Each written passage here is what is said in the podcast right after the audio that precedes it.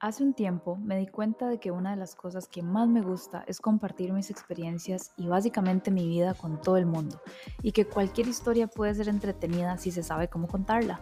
En este podcast van a escuchar sobre todo tipo de temas, historias, cultura popular, anécdotas y cosas que son cotidianas y a la vez no tanto. Me acompañarán personas con las que he vivido muchas de esas experiencias que siento que son súper valiosas en mi vida y que vale la pena escuchar. Así se va, sale de la frase muy vulgar y muy tica, así se va esta picha, que es la frase que más me digo a mí misma cada vez que realmente estoy tratando de no sobrepensar demasiado mis acciones, sino dejar que las cosas fluyan. Llevo años deseando hacer un podcast y esperando a que todo sea perfecto y la verdad es que eso no va. Espero que lo disfruten. Mi nombre es Ana o Olmos, tengo 31 años y me pueden encontrar en Instagram como arroba así se va, separado con puntos, para apoyar este proyecto. Nos vemos. Antes de empezar con este episodio, quería hacerles un pequeño disclaimer porque en este segundo episodio tengo a mi primera invitada, que es mi mamá. Y eh, la verdad es que tuvimos bastantes dificultades técnicas con los micrófonos, entonces el audio la verdad que no quedó como yo quisiera. Em, por eso les pido disculpas. Si ya escucharon algunos de los episodios anteriores, habrán notado que parte de cómo yo inicié este podcast eh, es mucho como de tirarse al agua. Entonces estoy aprendiendo mientras los grabo, pero considero que, que todo lo que hablé con mi mamá es bastante valioso y no quisiera pedirle que lo hagamos otra vez porque me parece que fue bastante genuino. Entonces, eh, sí pedirles las disculpas del audio, pero les aseguro que conforme pasen los episodios eh, voy a ir como logrando mejorar la calidad cada vez más. Así que muchas gracias por escucharlo y pasemos al episodio. Bienvenidos al episodio número 2 de Así se va. Eh, si escucharon el episodio 1, y les, les recomiendo que lo vayan a hacer, eh, les conté de cómo que yo crecí aquí en Costa Rica y cómo es, eh, cómo ha sido mi vida estos últimos 31 años, pero no les comenté exactamente por qué es que yo vivo acá y cómo fue que vine a dar a Costa Rica cuando tenía apenas 11 meses. Y para eso tengo a la primera invitada especial y primera invitada del podcast, a nada más y nada menos que mi mamá. Así que ella nos va a contar algo, cosas que yo probablemente ni siquiera sé, porque yo, yo no me acuerdo de cuando todo esto sucedió, yo nada más crecí en este país. Así que, mami, ¿cómo estás? Bien, muy bien. Y, feliz de, de, narrar este, de cómo llegamos a Costa Rica. Fue allá por el, el año 92, 1992, este, vos había nacido en el 91 estaba con ocho meses y este, tu padre trabajaba en, tenía un socio que, que llevaba sus productos a, Estados Unidos porque jugaba al polo y tu padre trabajaba, este, él se había iniciado en una fábrica muy importante de monturas y, todos los accesorios para, para caballo, para, eh, para jugar al polo, equitación y todo eso. Entonces él ya trabajaba hace bastante tiempo con este cliente que iba y venía de Argentina, el argentino, y, este, y se le ocurrió a este chico de proponerle a tu padre de que la cancha de polo acá está en los Reyes. Y, se le, y le propuso a mi esposo de, de que porque no venía a trabajar desde acá. Así este, era más fácil para él este, exportar, eh, llevar la mercadería que vendía, aparte de jugar, vendía la, la, mercadería de los equipos para, para polo. Entonces, este, y bueno, lo, lo fuimos madurando, lo fuimos este, viendo la posibilidad. ¿Cuánto tiempo? muy poco. Yo creo que en, o sea, estás diciendo que yo tenía ocho meses y yo vine de once, entonces en tres meses porque fue nada más que pero cómo fue hacer el trámite de pasaporte. Pero cómo fue que mi papá te dijo. Y él me dijo de la propuesta de, esta persona Y a mí me pareció perfecto porque estábamos en Argentina pasando por una crisis de las cuales este, está igual, eh, crisis económica y muy difícil. Y era este, como, vámonos. Y llegó un momento que él como que después dijo, no, no, no sé, no sé por qué, pero eh, dijo, este, mejor no, este, cuando llame tal persona, no, no, no la atiendas, decirle que no, qué sé yo. Pero yo lo atendí y le dije sí. Ah, mira vos. Bueno, entonces yo tenía meses. Sí, sí, porque justo viajamos este, cuando, cuando vos tenías 11 meses. ¿Y Fabio? Y Fabio tenía 8 años. Y, que Fabio fue bueno, fue una cosa muy difícil para él porque... ¿En qué grado estaba? Él estaba en, tercer grado, eh, ya tenía unos problemas de, estaba yendo al psicólogo y todo a raíz de tu nacimiento. Mejor, dejemos que Fabio cuente eso en sus episodios. Llevaba ocho años, se llevan ocho años y, y estábamos trabajando en eso y bueno, pero ya tenía como, ya estaba asumiendo mejor esa posición, pero él no, no, se daba cuenta, sí le dijimos y, y, tu padre le prometió que cuando llegue acá que le iba a conseguir un perro, que después, este, que posiblemente de acá quedaba cerca Disney y, un montón de cosas así para... Cosas que nadie... Como para... Lo del perro, lo del perro, eso, eso me imagino que es porque... Porque teníamos allá una perrita y la tuvimos que mandar a, la, provincia, a, mi familia. No, yo pensé, no sabía que tenían mascotas, yo más bien pensaba que, porque quiero que describas cómo vivían. Ustedes vivían en Buenos Aires y, lo que ustedes me han contado es que ahí se vive en edificios y, en, y, en, apartamentos pequeños, entonces yo ni siquiera sabía que tenían mascotas ahí. Sí, era una, era, era pequeñita, no era de razas grandes. Y este, sí, vivíamos en un departamento de dos ambientes, ahí en, pleno barrio norte. Se llama este. ¿Era Palermo todavía o no? Parte de Palermo, parte de Palermo, sí. Más bien, este, sí, barrio norte se llama porque es ahí la parte cerca de la Recoleta y todo eso. ¿Y vos no estabas trabajando porque me acabas de tener a mí? Sí, yo ya no, trabajaba, sí. Así que, bueno, empezamos con, con la ver la mudanza, ver qué hacer, las cosas. Bueno, nosotros alquilábamos ahí, entonces de hablar con los dueños para, por el contrato y sí, pudimos vender algunas cosas, la mayoría de las cosas se enviaron a, Catamarca, que es donde está toda la familia, la familia de él y la familia mía. Y muchas cosas se, se enviaron para allá y algo se vendió, algo quedó en casa de unos tíos ahí en Saavedra es un, eh, es un lugar ahí en Buenos Aires. Y, bueno, viajamos. Cosa que también se trajo de allá de Argentina, todas las herramientas, venían unas maletas con herramientas, con, con este, bueno, un montón de cosas que no sabía si las iba a encontrar acá y que las necesitaba para su fabricación.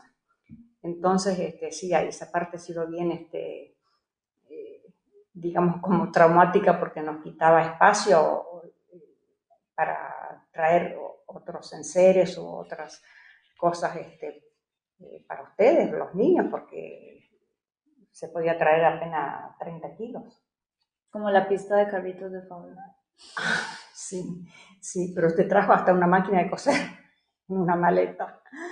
Y cosa que sí, este, llegado acá, ha sido muy difícil conseguir los elementos, las herramientas y todo para poder trabajar. Difícil el vuelo porque entonces no, había vuelo directo a Argentina, así que había que ir por Aerolíneas Argentina a Chile y de Chile este, a, acá, bueno, Panamá, Costa Rica creo que era así. Empresas que ya no existen ahora. Y, y sí, una experiencia... ¿Cómo me porté yo? Bien, muy bien, porque eras bebé, tranquila, muy bien, muy bien. Ese fue mi primer viaje en avión. Pocas personas pueden decir que se han subido en avión a los 11 meses.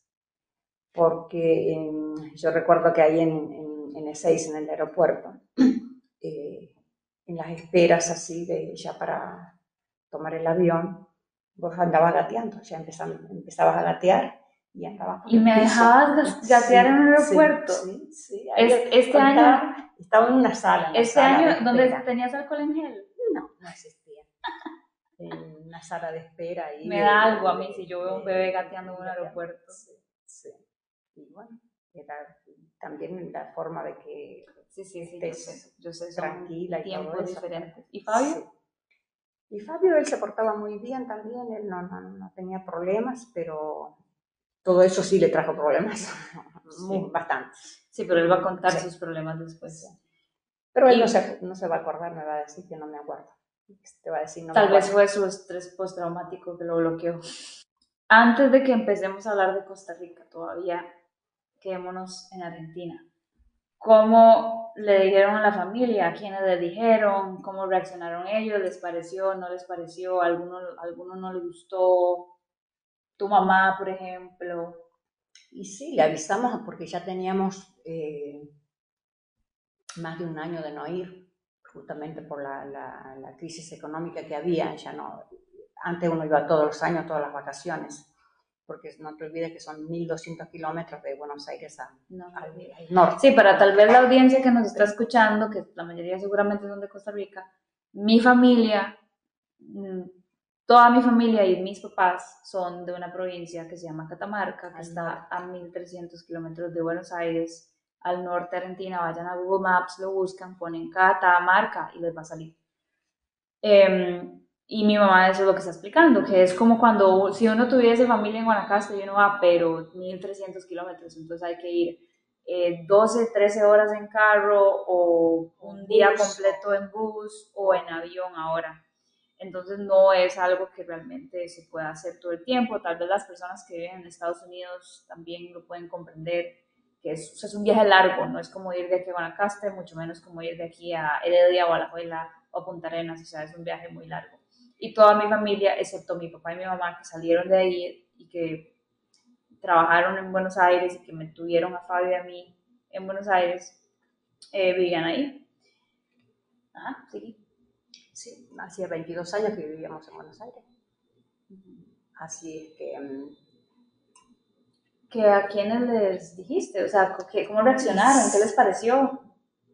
Y nosotros eh, creo que se los comunicamos vía teléfono, tal vez con, con alguien, porque tampoco la, familia sí, no es como que haya un grupo de WhatsApp. No, no, y que la familia directa vive en, en, lugares donde no hay teléfono, porque campo... Y hasta la fecha todavía no hay.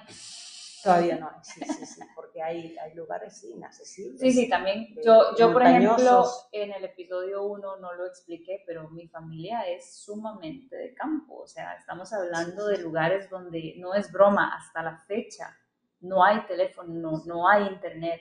O sea, y, y, es cierto, yo, bueno, estoy comentando del episodio anterior que yo estuve sola, pero yo, yo, yo crecí aquí en Costa Rica y la ciudad y la tecnología y todo, pero yo sí sé lo que es no tener eso por, por verlos a ustedes, escucharlos a ustedes y porque yo he ido a Catamarca y de verdad es otro planeta, es otra cosa completamente y bueno, y mi papá que todavía está allá, él está viviendo una vida un poquito, no tanto como antes, pero ahora él está otra vez en la vida de campo.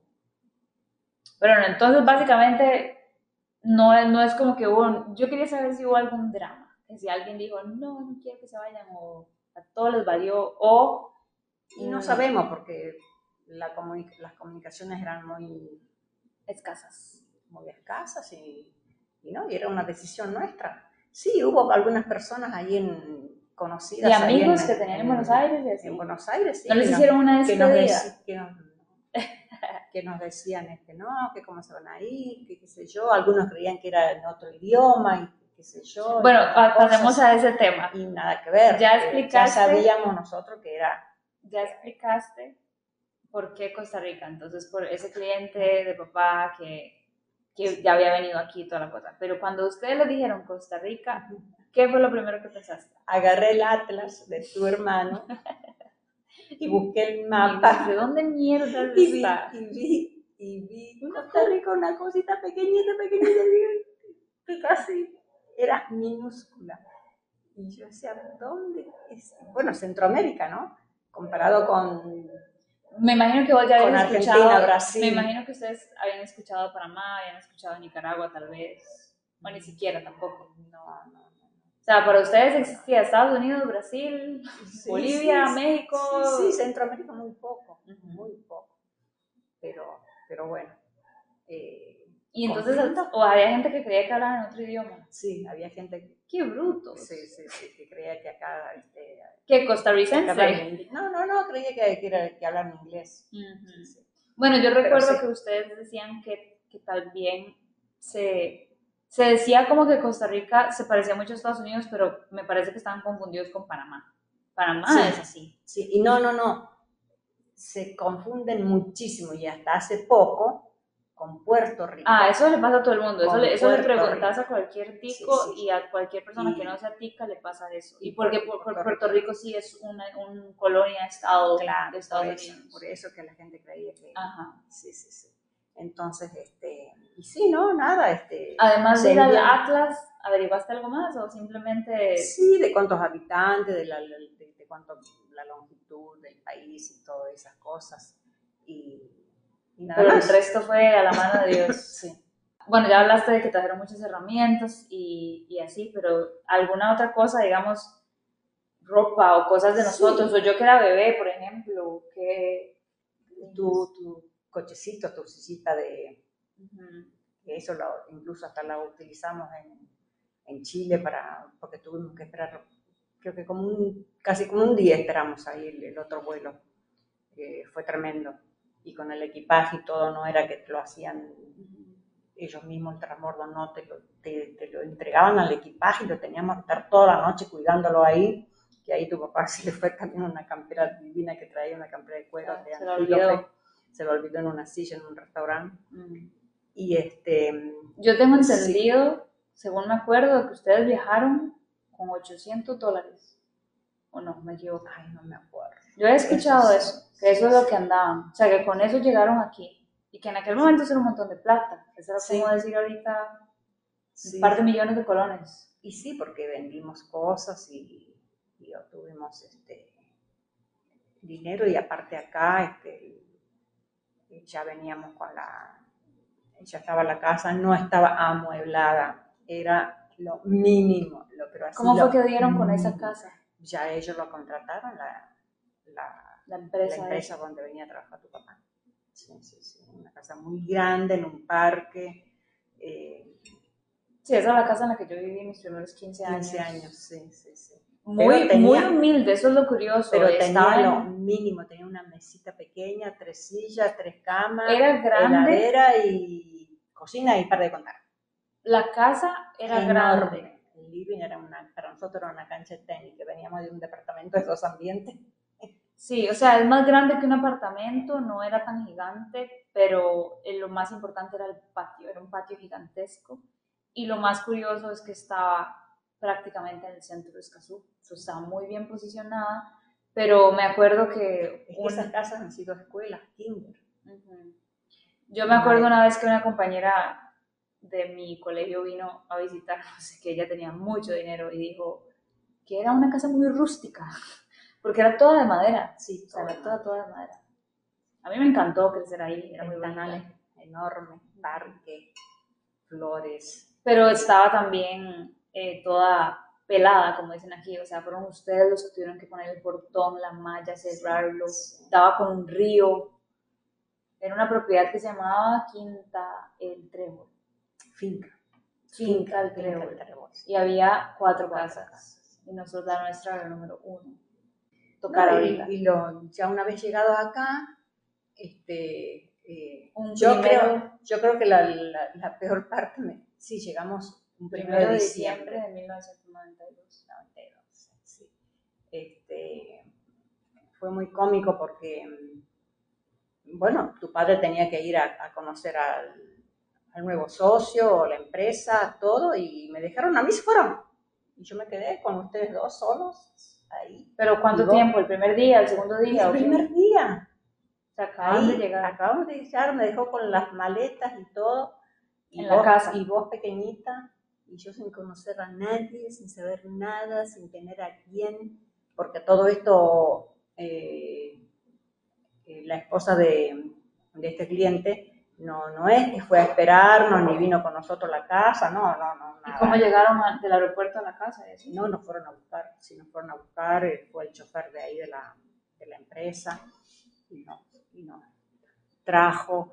Y, y, después sí ha venido mi, mi amiga a, a, la esposa de, de este, a ayudarme a, a, a ir al súper, cosa que fue terrible porque sí había que comprar los enseres para la casa, los... Aquí nadie usa esa palabra, ni yo entiendo qué es enseres. El diario, mami, el diario. No, el diario se lee. Eh, mami, pero así se dice aquí, el diario son todas las cosas, la alacena, la alacena. No, es que no sé. ¿Qué le dicen acá la joya, los platos, los vasos? Ah, eso es enseres, sí. ni puta idea eh, de sí, las ollas, las, ¿cómo? No sé, las pilas, no sé, como... Sí, sí, no, Bueno, ollas, sartenes, todo eso. Sí, sí, sí, y mercadería, por supuesto. Y, ¿A dónde fue? Recuerdo, ah, que todavía existe. a Pequeño Mundo. No, mi amor, este, al, al supermercado no era más o menos el, el otro, el, el, de la... Perimer, peri, periférico. Periférico. Bueno, ahorita se llama perimercados. Ah, eh, periférico, ahí fuimos, ahí compramos. Bueno, si escuchan boyanismo, está comiendo en su plato de metal justo en este momento y eso se va a escuchar. Y este... Sí, esto to, totalmente... No encontraba, por supuesto, la, la, para mí la, la mercadería era de otra cosa. Y sí, entonces yo cometí el error de comprar aceite, me acuerdo que era aceite lira, fuertísimo. Eh... Pero suave, o sea, rebobinemos. Entonces, el primer lugar al que fuiste a comprar algo fue periféricos. Periféricos, okay. Es que a eso me refiero, que después me salió la comida horrible, espantosa, es unas papas fritas que me salió, claro, era un aceite virgen extra virgen, de oliva. De oliva, fuertísimo. es que no encontraba otra marca, no sonía, no conocía. Y, pero acá toda la vida se ha usado el girasol, soya. Sí, nosotros también allá. Pero era simplemente por el tema de marcas. Yo me imagino, honestamente, que, o sea, que fijo estabas aturdida y, y asustada. Y entonces uno, uno cuando uno está así, uno va a un lugar y aunque tengan las cosas enfrente, no lo encontrás, porque te aseguro que había aceite de, de girasol o de soya ahí, pero seguramente no lo viste y lo que te pareció familiar fue el aceite de oliva. Eso fue la, la, la primera, este, eh, claro, yo por, quizá por hacerle papas fritas a Fabio para que esté feliz, contento, cosa que le gusta a todos los chicos, Horrible. No se podía ni Y en las papas fritas de Costa Rica son una mierda. Pero bueno, este, y así, sí, sí, sí, no. Este, los primeros este, días en Costa Rica para mí ha sido muy difícil porque vos, este, porque yo? bebé, eh, teníamos, teníamos que correr para matricular a, a tu hermano. Que, Eso, que tenía. Mi hermano entonces, tenía que seguir entonces, en la escuela y nos habían dado un certificado porque el, el, cuando nos vinimos todavía no habían terminado las clases en Argentina, si bien ya nos vinimos en diciembre, pero porque, todavía faltaba. Porque en Argentina es como Estados Unidos, como que empiezan. No, o sea, no, sí terminan en diciembre, los primeros días de diciembre. Okay. Pero nosotros no, terminan como al 5, 7, por ahí. Pero faltaban unos días. Sí, sí, sí, faltaban unos días, pero sí me dieron el certificado y todo, y, y las notas. Y, había notas que todavía faltaban y él tenía que entrar a tercero. No, porque él fue a tercero, tenía que entrar acá a cuarto. cuarto. Y sin saber, sin conocer, sin tener a nadie, a nadie que, me, que, que, nos, me, que nos oriente, bueno, lo más no cerca... digas el nombre del colegio. Lo más cerca que estaba era ese, ese, ese colegio. Uh -huh. Privado. Privado, sí. Y para nosotros nos parecía baratísimo, porque claro, por el tipo de cambio. Pero después, se dieron cuenta que era, lo más caro que había. Sí. Y este, bueno, eso fue el primer año. Y después ya, este, ya lo pusimos en, otro colegio semi privado. Semi -privado Católico. Sí. Buenísimo para él. Sí. Entonces, este, y en principio te, te, ¿Cuánto te levantaba vos, te levantaba vos tempranísimo para poderlo traer a él al, a la escuela, porque en realidad no quedaba lejos, quedaría. ¿Cuánto tiempo estuvo en, el, en, el, colegio privado? Un año nada más. Un año nada más. Y, y era tanto, tanto el, el trabajo para mí de, de, de, llevarte con él en el cochecito y volver a subir hasta la casa, que duré dos semanas y ya me lo pusieron en bus. Puso en bus y el pobre andaba una hora en bus hasta que, por seis cuadras que le quedaba al colegio. Sí, pero, es que eran en una cuesta. Es una cuesta, sí. Sí, entonces, este, y bueno, y así empezó. ¿Y papá no tenía auto? ¿Cuánto duró él? No, todavía no tenía. Sí, lo, lo, llevaba y lo traía el chofer. Pero no tenía. Pero no. O sea, no tenían cómo moverse. No, y por más, él, se iba tempranísimo, él a las 6 de la mañana, no sé, ya se iba para el colegio. Y, y, todavía él decía, le voy a decir que, cambien el horario, que entremos a las 5 de la mañana, porque claro, veníamos con el horario de allá, que, que las 5 de la mañana, de, era, era, al, al, haber tres horas de diferencia, para él las 5 de la mañana era, era, era tardísimo. Pero bueno, pero eh, yo creo que la, lo más difícil ha sido para mí, porque él socializó enseguida, eh, con sus compañeros, con su socio. Con, ¿Y porque él es extrovertido? Y porque él terrible. Y, ya lo sacaban, lo sacaban a conocer, lo llevaban de un lado a otro, los amigos, los compañeros. Y vos ahí sola, con, una bebé, con la bebé. Un carajillo difícil. Sí, sí, pobre. Y una vez este, te enfermaste vos, tenías temperatura, y yo qué hice, este, ya me habían dado el, me mandaron una tarjeta con el número de teléfono de donde te tenía que llevar, que era, creo que era Clínica del Niño, cerca del Hospital de Niños. Y esa vez me acuerdo haberme bajado de tres taxis, porque nadie conocía. Me decían que le dé una referencia, y qué referencia le podía dar yo si, si no conocía a nadie. pero la tarjeta sí decía la dirección, pero, aquella, la, por eso, por eso decía la dirección, como calle tal, avenida tal, y vos le decías eso al taxista y no, no, no, que le dé el palo de mango, de cuántos metros. Sí, sí, el antiguo no sé qué, fue puta. Y, este, y me acuerdo haberme bajado de taxis así hasta que, hasta que pudimos llegar al, al médico. Y bueno, y no fue la primera vez que me pasó varias veces que he tomado taxi así, no, me resultaba muy difícil porque me pedían una referencia y no, no yo no conocía tampoco. Bueno, sí, yo pienso que ha sido, este, ahora me doy cuenta lo, difícil, pero bueno, eh, creo que para todos eh, y empezar en otro país este, cuesta, eh, y más con una bebé y un niño, de ocho años. recuerdo este, cuando no podía ir a, a, empecé a salir hacer compras así en, me llamaba muchísimo la atención que se llamaba pulpería. En Argentina pulpería es otra cosa. Y llegaba y yo pedía algo y no me entendía. Porque eran esas pulperías donde hay una persona como en una mesada que tiene todo detrás, entonces tenés que pedirle, no, no es como el supermercado que no. Hay muchas pulperías que uno va y agarra, pero hay otras donde tenés que pedirle algo y, este, no me entendían.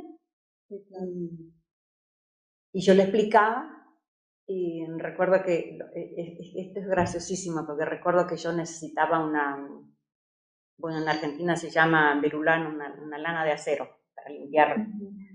y, brillo. Y acá me dijo brillo. Y yo me quedé mirando y no entendía si era el brillo para los ojos. Pero así con un montón Pero así muchas, muchas que me costaban. Y todavía. la verdulería. Ah, y ahí fuimos con, con, con, tu padre. Y dice, ay, mira esta banana, vamos, qué grande que son, vamos, llevemos, llevemos, creo que trajimos como cuatro. Y Feas. cuando llegamos a casa resultó que Eran eran plátanos. Exacto. Y feas como la mierda. Plátanos, y nosotros no conocíamos, no sabíamos. supuesto. No sabíamos nada, ni, cómo. Para los que no conocen, en Argentina no hay plátanos y No. las bananas son importadas. Sí, de Ecuador. O sea, porque la banana y el plátano y el guineo es una fruta tropical. Argentina no es un país tropical. En Hay una zona, una Muy, zona, pero sí. muy, muy así. este, y, en AL, o sea, muy poca gente come. Tampoco la papaya, ya no la Ah, no, conocen. no. Bueno, a- hasta la fecha, hoy en día, cuando vos y yo vamos a la verdulería, yo te paso mostrando, mira, eh, el Esto. tacaco, el nance, el... Nada que ver, no, no, no, la fruta tropical. No sé qué. no, muy poco. Un montón de cosas. Sí, sí. Sí. Así que sí, en esa parte sí ha sido, llevó un poco de tiempo este, adaptarnos, eh, conocer.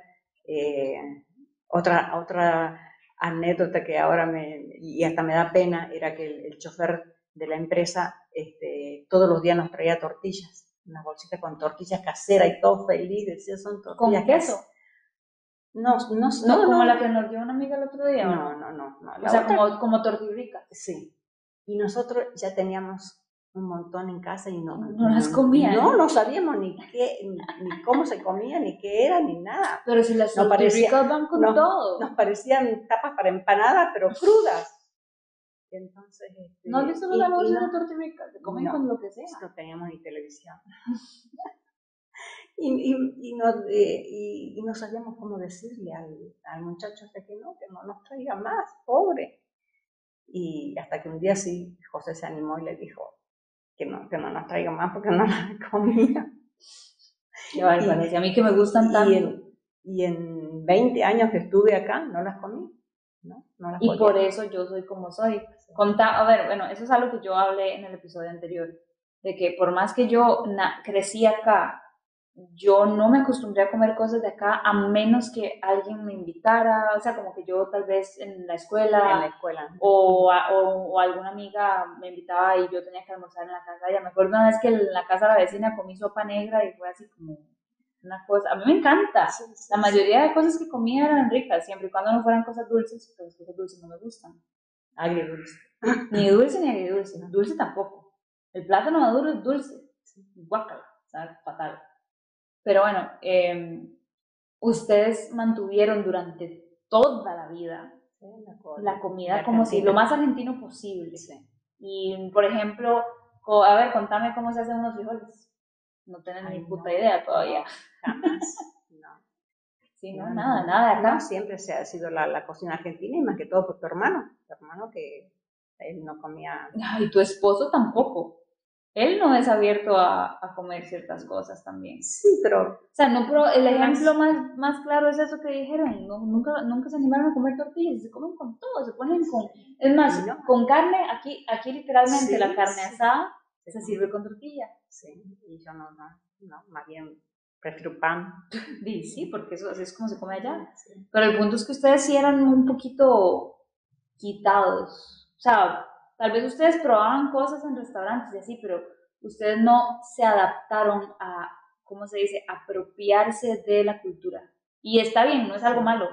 Pero, por ejemplo, yo, ve que yo más bien hoy en día, y es un poco salido del tema, pero vos has visto que yo he aprendido a cocinar, y Fernando ha aprendido a cocinar asiático, así con salsa de soya, con salsa de ostiones, con aceite de sésamo, o sea, como a absorber otras culturas, porque es, es delicioso comer de otras partes. Ustedes sí siento que fueron como, como muy Sí, de mantener, cerrados, muy cerrados, eso. Pero sí probaban, si iban a un restaurante y, Sí, y si alguien les convidaba, ustedes probaban, pero no lo intentaban hacer ustedes. Ah, no, jamás. Y hasta la fecha, vos hay un montón de cosas. O sea, y yo, yo, y eso hizo que yo tampoco, yo sé, yo todo lo que yo sé cocinar fue lo que me enseñaste vos y lo que aprendí acá, pero hasta la fecha a mí un arroz, un gallo pinto no me sale. Me sale el arroz con frijoles. No. Otra, otra anécdota, este, también este, muy sorprendente para nosotros. eh, nos invitan a, a una, un conocido ahí de la empresa, eh, el guarda, me acuerdo que era muy atento y el que le, le regaló el perro, el- que había nacido el perrito y había que ir a conocerlo. A Leo. Un, sí, era un pastor, pastor alemán.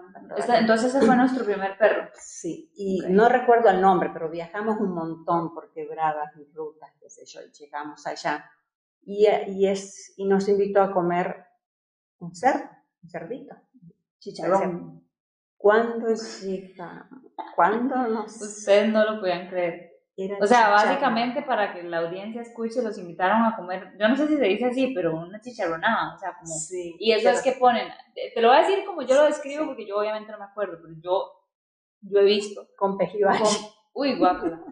Como, por ejemplo, es una cosa, no, no soporto el pejibaye, bueno, asqueroso. Pero consiguen como una paila, digo yo, de, de hierro, de, sí, es como de aluminio, no sé entre las dos no sabemos explicar nada. Y he visto que usan hasta como el aro de una llanta para hacer el fuego ahí y ponerlo ahí encima. Y ahí ponen el, no sé si manteca de cerdo o aceite o qué. y ahí el, cerdo lo, van, lo, lo cortan en tiritas, en pequeñitas, y con la carne, con todo. Y para nosotros era lo peor de lo peor. Porque nos Chicharrón para nosotros es la grasa, solamente grasa, grasa eh, eh, derretida. Y en cambio acá era con la carne de, del cerdo. Con la carne. Y hay dos tipos. Aquí dicen el, el, duro, que dicen como con concha, que es una parte muy, del muy cuero, del, cuero. Del cuero. Y el otro que sí es como, pues pura carne, es muy grasoso y tiene mucha grasa, pero es, es carne, el cerdo al final de cuentas y para nosotros era como un pecado porque estábamos acostumbrados a comerlo a la parrilla, eh, frío. Eh, allá es muy normal. Todo lo que tenga que ver con Argentina versus Costa Rica y lo que es carne, asada es sacrilegio para ustedes. Porque allá se usa muchísimo hacer el, para Navidad el cerdo, pero el cerdo frío, cocinado y, y comerlo frío. Entonces, este, y comer así en chicharrón para nosotros era algo tan raro, rarísimo.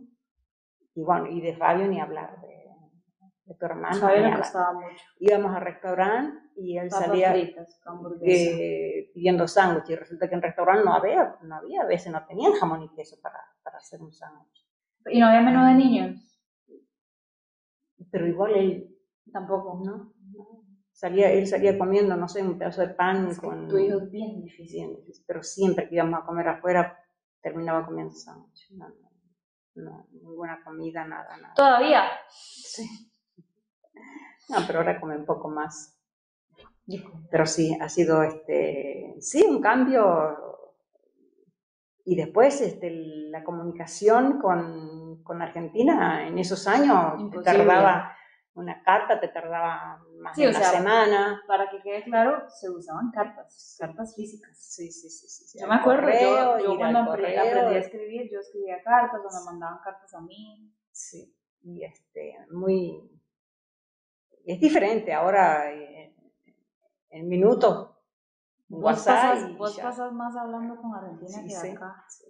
Entonces, entonces era muy, muy difícil la comunicación y uno se sentía muy aislado, aislado de, la, de, la, familia, de todo lo que pasaba allá y ¿Cómo fue la primera Navidad? Que fue 20, no, 20, 24 o 23 días después de haber llegado, haber llegado Navidad y mi primer cumpleaños. Yo no sé quién le regaló a José un árbol.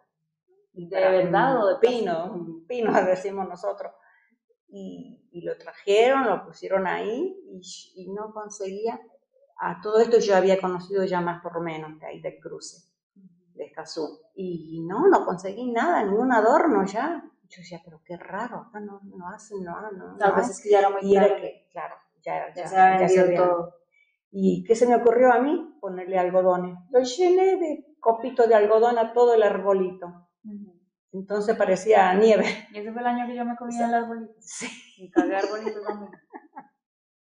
historia. Y cuando vos cumpliste un año, me acuerdo que el queque estaba en el piso, ahí al lado del arbolito, y vos sentaditas ahí soplaste la velita. No creo, porque tenía un año. Y sí, un añito. Sí, pero un año me puedo soplar la velita. Sí.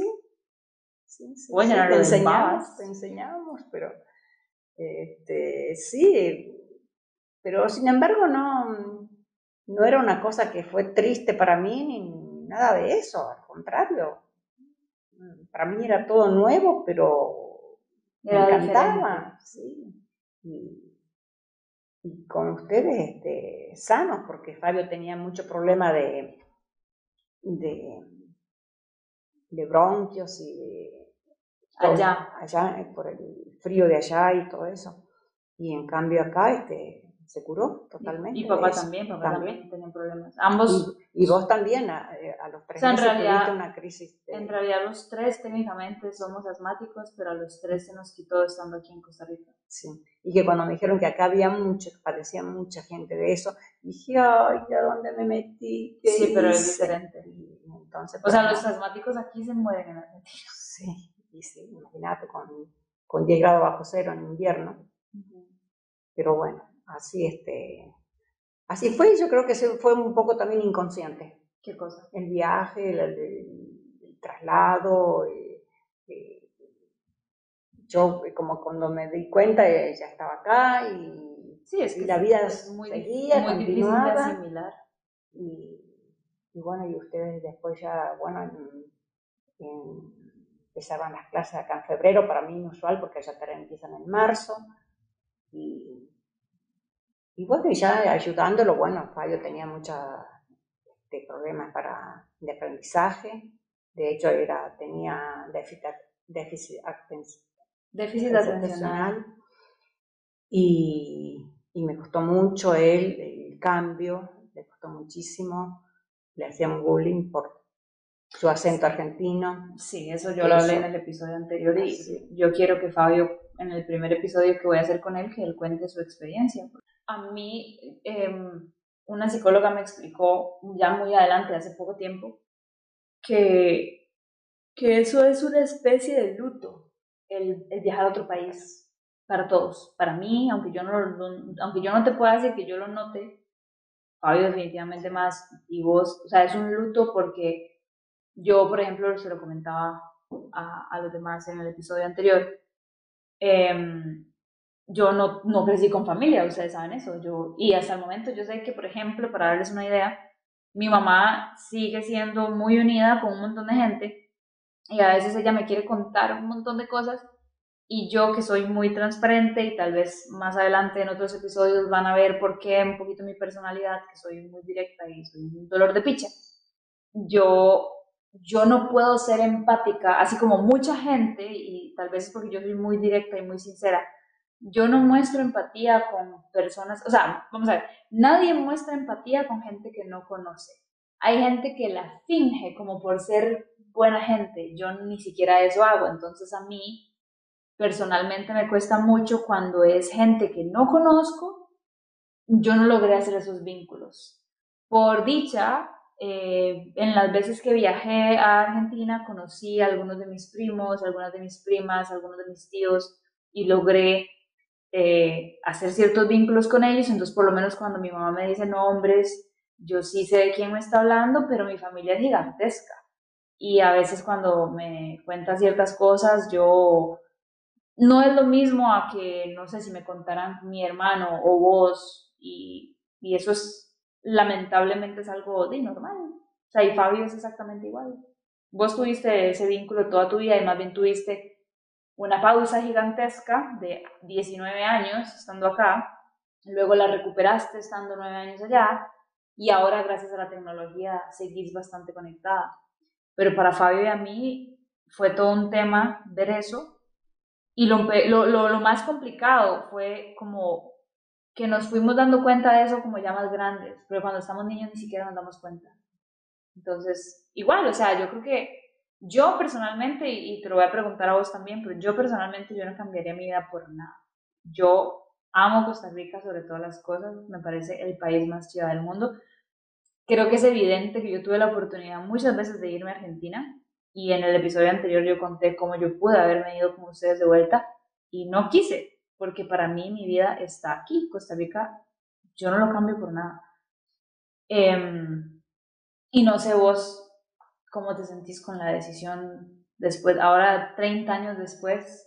¿Hubieses cambiado algo? ¿No hubieses cambiado algo? ¿Hubieses hecho algo diferente? Eh, no, no, porque yo también me sentí muy, muy este, eh, a gusto acá en Costa Rica, principalmente por el clima, la gente, eh, eh, toda la gente que conocí a través del, de, los colegios, ¿no? tanto del colegio de Fabio como del, de tu colegio. Entonces, he construido lazos muy este, importantes con, con las mamás. entonces, este, me sentí muy bien acá, eh, los crié a ustedes acá. Y, y poco a poco fui como enamorándome de Costa Rica, de, salíamos a, conocer las playas, cosa que allá solamente la, costa es más bien cerca de, estando en Buenos Aires para poder llegar a la costa, porque desde el interior de, queda lejísimo y muy poca gente es la que viene a, la, a, las playas. caro, feo y agua fría. Ah, sí, el agua muy fría. Entonces, este, sí, no, yo eh, enseguida me acostumbré, no, no extrañé para nada. Aquí paseábamos mucho, ¿cierto? Sí, no, no sufrí por, por haber dejado mi familia, porque ya vivía, ya hacía 22 años que vivía en Buenos Aires, o sea que la familia directa no, no, la veía, la veía una vez al año y a veces. Y, y desde acá, este, después ya ahora eh, que, regresé otra vez hace dos años, eh, yo feliz, feliz porque yo extrañaba mucho, eh, me di cuenta que era mi lugar en el mundo acá, que no, no me adapté, no me adapté, y menos en el norte, en, en Catamarca, no me adapté para nada. Así que sí, sí, la familia, conviví, este, eso sí me, me enriquecí de nuevo en, en conocer parte de mi familia joven, niños que nacieron después que yo me vine.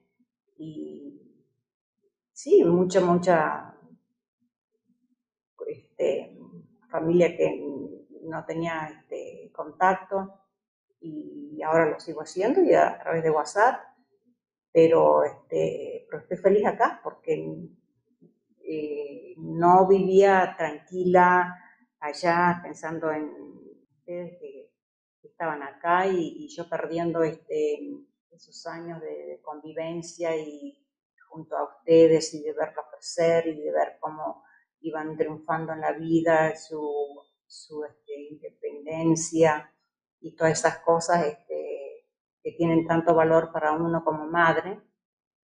Y, y sí, y me siento bendecida por, por haber este, vuelto y estar tan, tan tranquila. Ahora falta mi papá.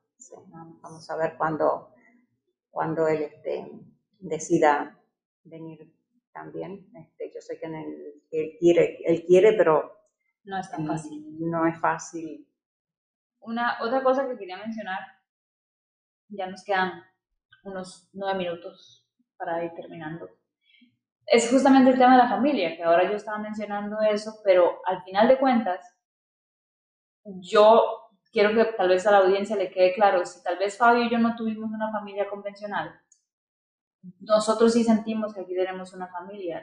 Lo, lo, chistoso es que es, es un montón de gente y, y, más bien es eso que decías vos, aquí encontramos gente tan, tan, tan buena, una lista gigante de personas que, que ustedes se fueron encontrando eh, que, que, sí, que yo crecí con ellos y que muchos amigos de ustedes, digamos, ahorita me, me, me, recuerdo a los que ahora viven en Miami, a los que vivían en Liberia, que ahora viven en San Carlos, eh, un montón de gente que, que, eran amigos de ustedes, que nos trataban a nosotros como hijos y así, y con los que vivimos un montón de cosas pero tal vez los más importantes son justamente los que yo ahora les digo mis hermanos, que son todos los amigos de Fabio. Yo les dije en el episodio anterior, yo nada más tengo un hermano mayor biológico, que es Fabio, pero Fabio tiene un grupo de amigos que son como ocho ahora, y tal vez algunos de ellos los conozcan aquí en el podcast porque los voy a invitar a, conversar. Pero todos ellos para mí son mis hermanos también, o sea, ellos crecieron conmigo, los primeros que conocí, los conocí, que fue Fabián, Fabián yo lo, la conocí como, lo conocí como de 5 años o 6 años tal vez. O sea, Fabián me enseñó a andar en bicicleta a mí, por ejemplo. Em, Daniel, Eduardo, Alexis, todos ellos, Ernesto. Este, al final yo los presento y son... En el episodio anterior hice un enredo explicando mis dos nombres, que aquí un montón de gente me conoce como Ana, otra gente me conoce como Solange. Bueno, con mis hermanos pasa lo mismo. Yo siempre digo que yo tengo nueve hermanos. En realidad solo tengo un hermano biológico, pero todos ellos son mis hermanos para mí y tengo un montón de gente que, que para mí es mi familia.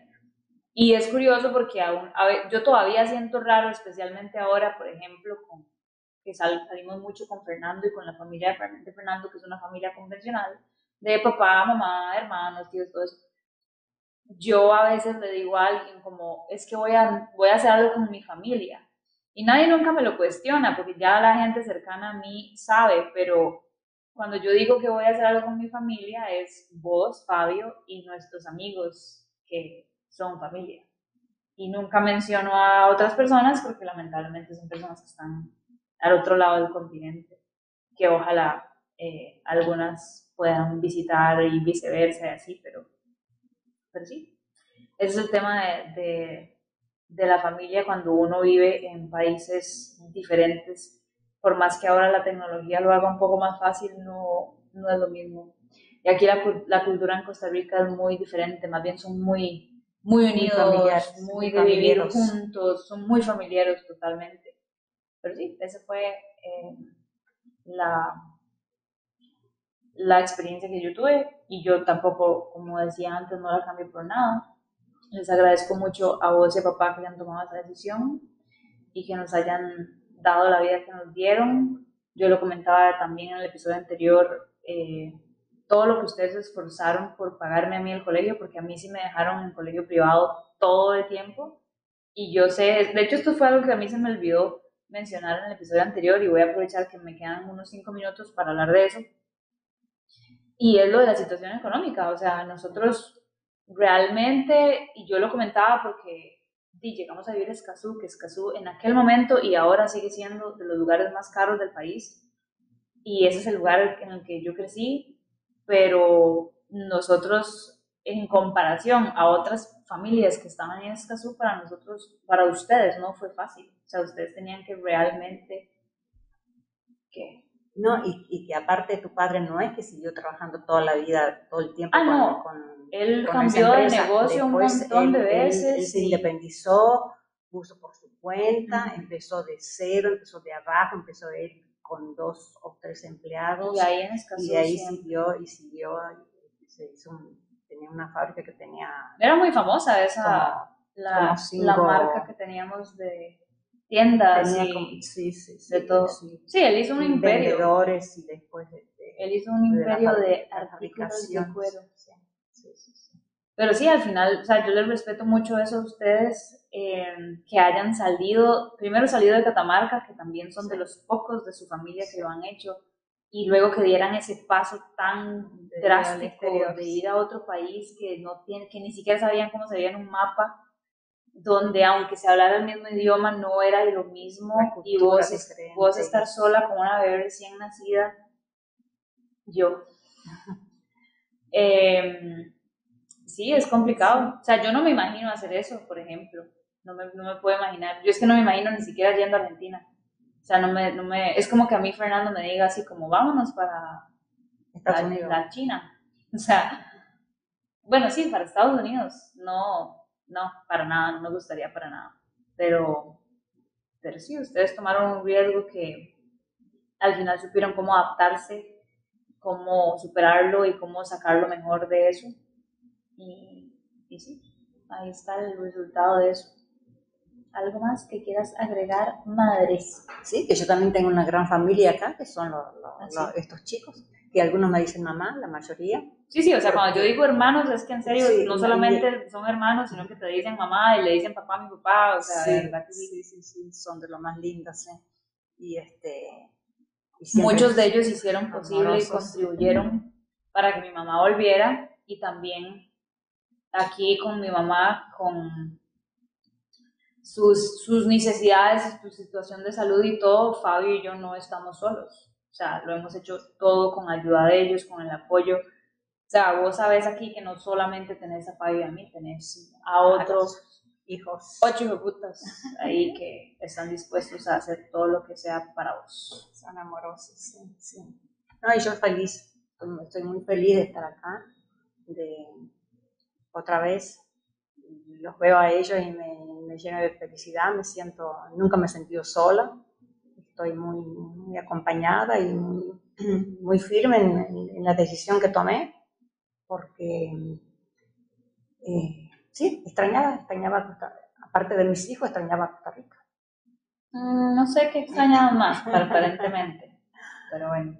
Y sí, no, no, siempre uno los tiene en el corazón a los hijos y, y es difícil estar lejos y saber que, que ya tienen su vida hecha acá y, y conociendo este, eh, lo bueno y lo diferente que es acá, yo muy feliz.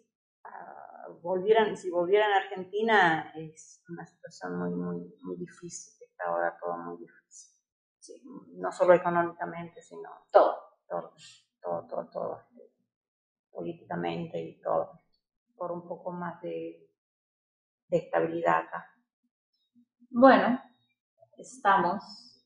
Muchas gracias por tu tiempo, Ma. De nada, y ojalá sigamos así por bastante tiempo este, disfrutando acá y disfrutándolos a ustedes. Bueno, y como no puede faltar para cerrar, así se va esta Gracias por escuchar otro episodio de Así se va. Recuerden darnos 5 estrellas en Spotify o donde sea que escuchen este podcast y que pueden buscarme en Instagram como arroba así se va separado con puntos para ver muchísimo contenido como este. Chao.